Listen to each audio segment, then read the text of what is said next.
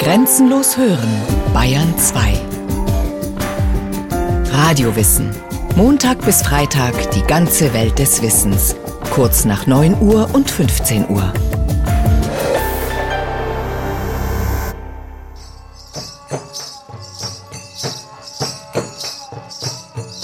Der Maharaja spielte bei allen Festlichkeiten eine zentrale Rolle. Dussehra war das wichtigste Fest des Jahres. Jai führte die Segnung der Gewehre und der Kriegswaffen durch. Nachher fuhr er in seinem vergoldeten Wagen, von sechs weißen Pferden gezogen, zu einem Palast, der nur für Dussehra verwendet wurde. Gayatri Devi schildert das Dussehra-Fest. Die 1919 geborene Tochter des bengalischen Maharajas Jitendra Narayan heiratete mit 20 den Maharaja von Jaipur, Man Singh. Jai nennt sie ihn in ihren 1995 erschienenen Erinnerungen. Das Fest war eines der ersten großen Ereignisse im rajasthanischen Jaipur, denen die junge Maharani beiwohnte.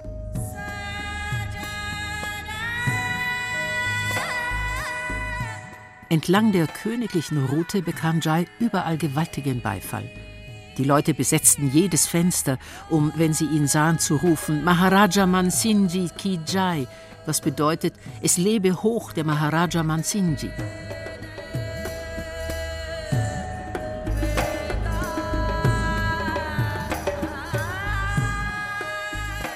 Gayatri Devi war ein Lieblingsobjekt von Fotografen, Zeitungsreportern und Klatschkolumnisten. Sie galt als eine der schönsten Frauen der Welt und ihre Beziehung zum Erben des Thrones von Jaipur war eine der großen Romanzen jener Zeit. Mit 14 hatte sie sich in Jai verliebt, aber ihre Mutter, Prinzessin Indira von Baroda, stimmte der Ehe nicht zu. Zum einen, weil Jai bereits mit zwei Frauen verheiratet war, zum anderen, weil sie den unermesslich reichen Maharaja von Gwalior als Mann für ihre Tochter ausgesucht hatte. Dem jedoch teilte Gayatri brieflich mit, dass sie nicht beabsichtige, ihn zu ehelichen. Das war unerhört. Dennoch gab die Mutter am Ende gnädig nach. Schließlich hatte sie sich ihren Mann ebenfalls gegen den Willen ihrer Eltern selbst ausgesucht. Sie half sogar bei der Anschaffung der Aussteuer. Ma hatte Bettwaren und Tücher in Florenz und in der Tschechoslowakei, Schuhe bei Ferragamo in Florenz, Schlafröcke aus seidenem Muslin aus Paris und eine Menge anderer Sachen bestellt. Auch typisch für Ma, sie hatte die ganze Aussteuer irgendwo vergessen. Schließlich wurde sie im Hotel Ritz in Paris aufgefunden und nach Indien geschickt, wo sie eine Woche vor der Hochzeit ankam. Der exzentrische Lebensstil, den viele Maharajas pflegten, hat stark zu unserem schillernden Indienbild beigetragen. Dabei brach die große Zeit der Maharajas erst an, als bereits weite Teile des Subkontinents unter britische Herrschaft geraten waren. Zu dem Zeitpunkt, als Europa, vertreten durch portugiesische, holländische, französische und britische Kaufleute, in engeren Kontakt mit Indien trat, regierte dort die Dynastie der Mogulen. Kleinere Königreiche und Fürstentümer waren unter ihrer Macht vereint. Doch nach dem Tod des letzten bedeutenden Mogulkaisers Anfang des 18. Jahrhunderts zerfiel das Reich schnell, und rund zweieinhalb Jahrhunderte nach der Gründung ihrer ersten Handelsniederlassung war die britische Ostindien-Gesellschaft zur neuen Großmacht aufgestiegen. In der Armee der East India Company dienten weit mehr indische als englische Soldaten. Sepoys nannte man sie, und als sie im Jahr 1857 ihre Waffen gegen die Briten erhoben, hing das Schicksal des Imperiums an einem seidenen Faden. Doch die Rebellion wurde niedergeschlagen und die Handelsgesellschaft aufgelöst. Die britische Krone übernahm die Herrschaft über Indien. Repräsentiert wurde sie von einem Vizekönig. Zu dessen wichtigsten Funktionen gehörte es, verbindendes Glied zu sein zwischen dem britischen Monarchen und den indischen Fürsten.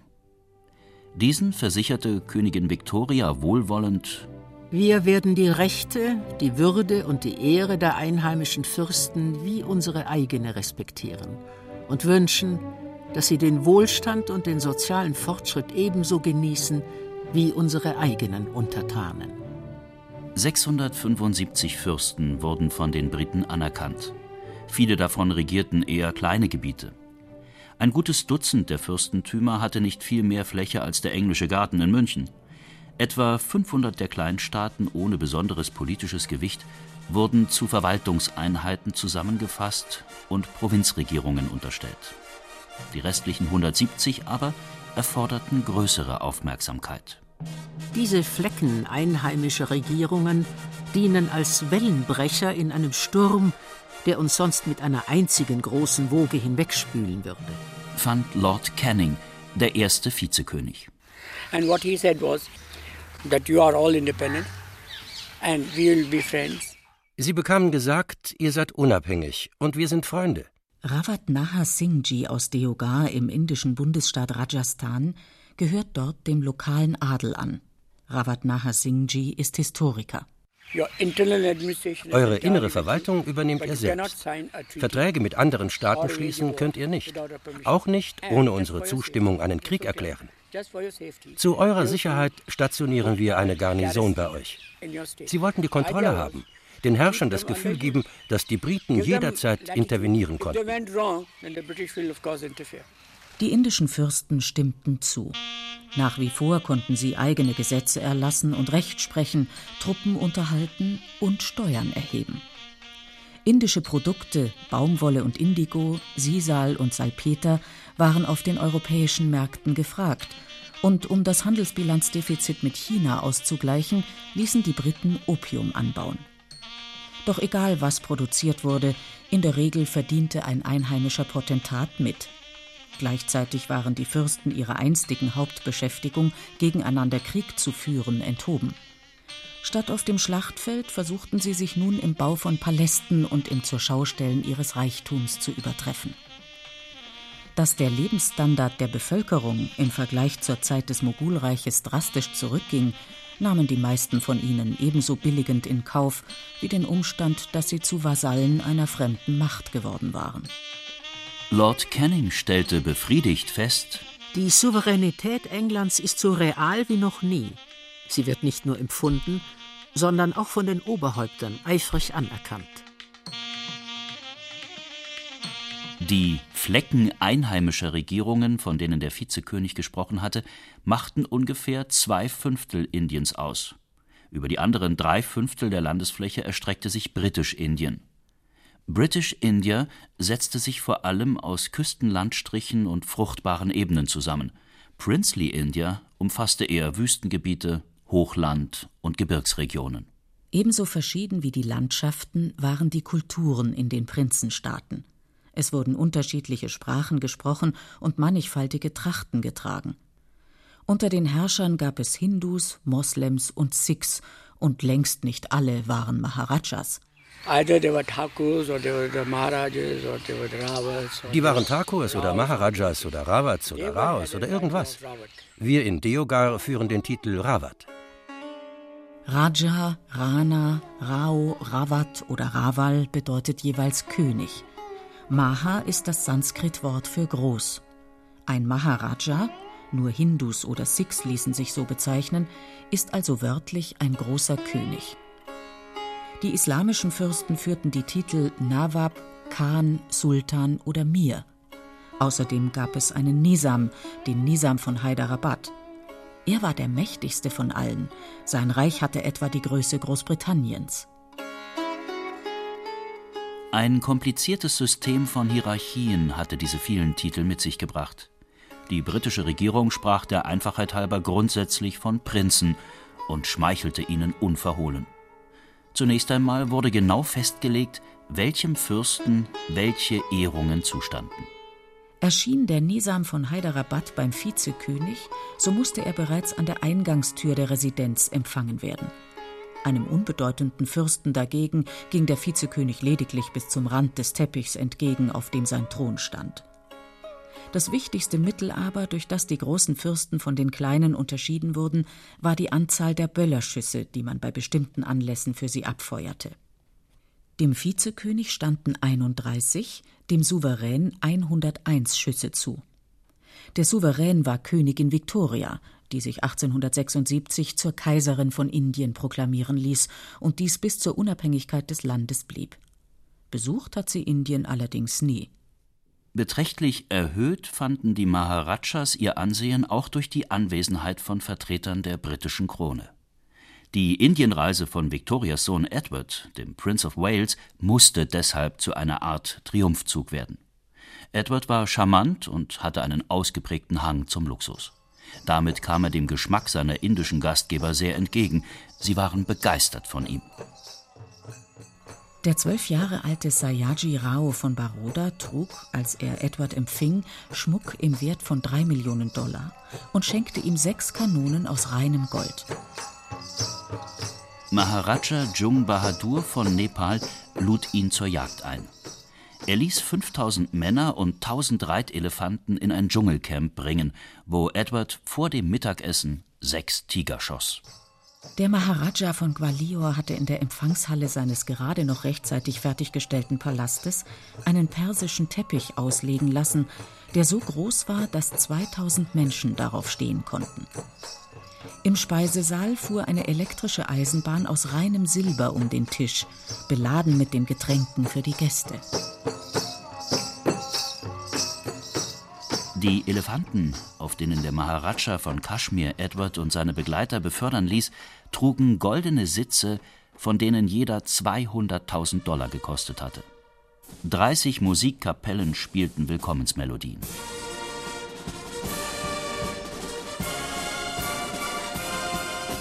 Der Prince of Wales brachte Geschenke von enormem Wert mit nach Hause.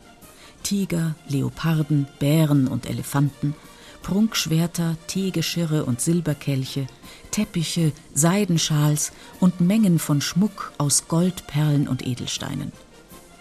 Seinerseits an die Maharajas verteilt hatte Edward Bilderbücher, Schnupftabaksdosen, Reitgärten, Gewehre, Uhren und Ferngläser.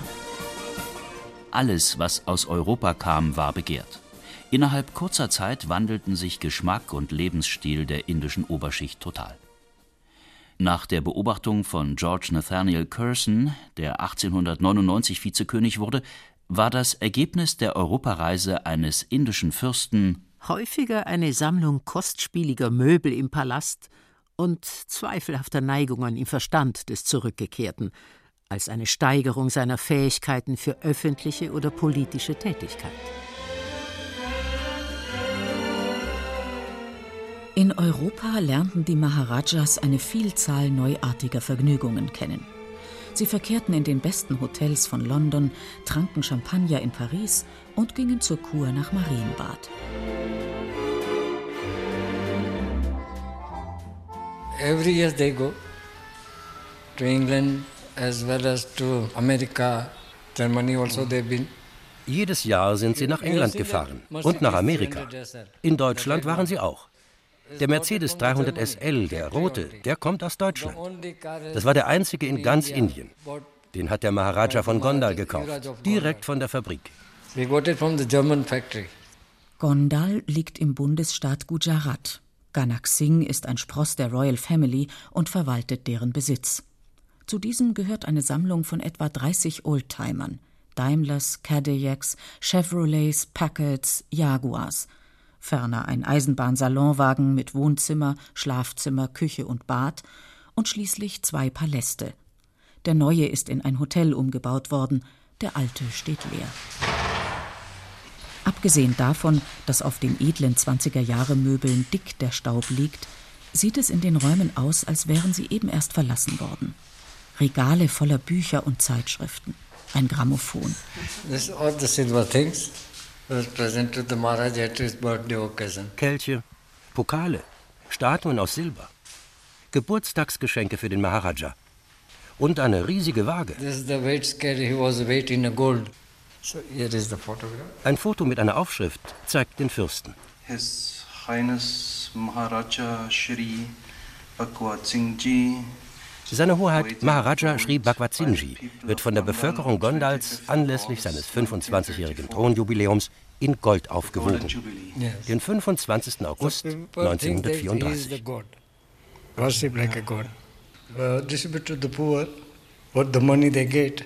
Das Geld wurde an die Armen verteilt. Die Familie hat viel getan für das Volk. Gondal war der einzige Staat, in dem die Bevölkerung keine Steuern zahlte und wo es für Mädchen eine Schulpflicht gab.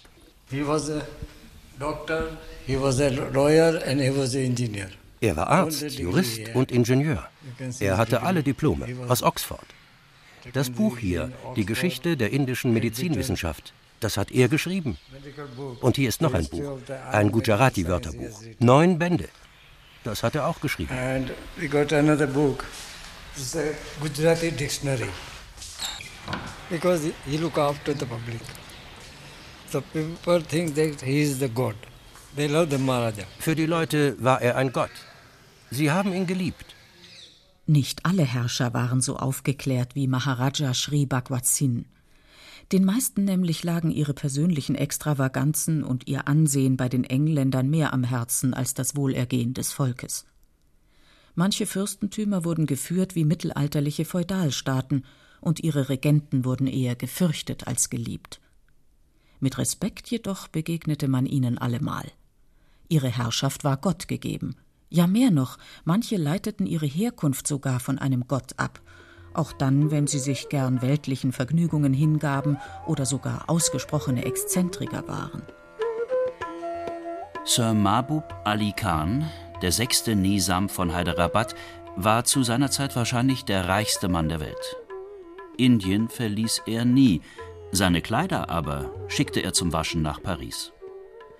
Er besaß 800 arabische Vollblutpferde, 30 Autos, die meisten davon Rolls-Royce, und einen Eisenbahnzug, der ständig unter Dampf gehalten wurde. Vom Zug pflegte er direkt auf einen Elefanten umzusteigen. Als ihm der Vizekönig bei einem Besuch in Delhi nicht erlaubte, den Elefanten am Bahnsteig warten zu lassen, sondern ihm zumutete, ein paar Schritte zu Fuß zu gehen, blieb er drei Tage lang in seinem Zug sitzen und spielte Karten. Es entstand ein so gigantischer Eisenbahnstau, dass der Vizekönig schließlich nachgab. Von den 562 Fürsten, deren Staaten nach der Unabhängigkeit im Jahr 1947 in der Indischen Union aufgingen, hatte der durchschnittliche 5,8 Frauen, 12,6 Kinder, 11 Titel, 9,2 Elefanten, 2,8 Eisenbahnsalonwagen und 3,4 Rolls-Royce. Und er hatte 22,9 Tiger erlegt. Nach den Worten von Vizekönig Lord Curzon waren die Maharajas die strahlende, bewahrende Kraft inmitten der Gleichmacherei unserer Zeit und des zwangsläufigen Einerleis der Verwaltung. Mahatma Gandhi hingegen nannte sie Marionetten, die geschaffen oder geduldet wurden, um die britische Kolonialherrschaft zu stützen. Von den Briten waren sie gebraucht worden, in einem modernen, demokratischen Staat stellten sie eher eine Altlast dar. Vor allem den ganz Großen fiel es schwer, ihre Macht abzugeben und die Reiche, die sie beherrscht hatten, als Teil der Indischen Union zu sehen. In den 50er Jahren des 20. Jahrhunderts wurde der Landbesitz beschränkt und 1973 strich Indira Gandhi den Fürsten sämtliche Zuwendungen. Auch die Titel wurden bei dieser Gelegenheit abgeschafft. Die Maharajas wurden zu ganz normalen indischen Bürgern, gezwungen, ihr Geld selbst zu verdienen. Sogar die Verehrung, die sie einst genossen, schwindet allmählich, auch wenn der Maharaval von Dungapur, Entschuldigung, Mr. Mahipa Singh Bahadur, das noch so sehr bedauert. Since 47, new generation of people have come up who have not seen the princess. They think we are just Mr. So and so. Seit 1947 ist eine neue Generation herangewachsen, die die Prinzen nicht mehr erlebt hat. Die glauben, wir sind bloß Mr. So und so. Diese Generation hat keine Ahnung von den Prinzen. Und die alte Generation ist ausgestorben.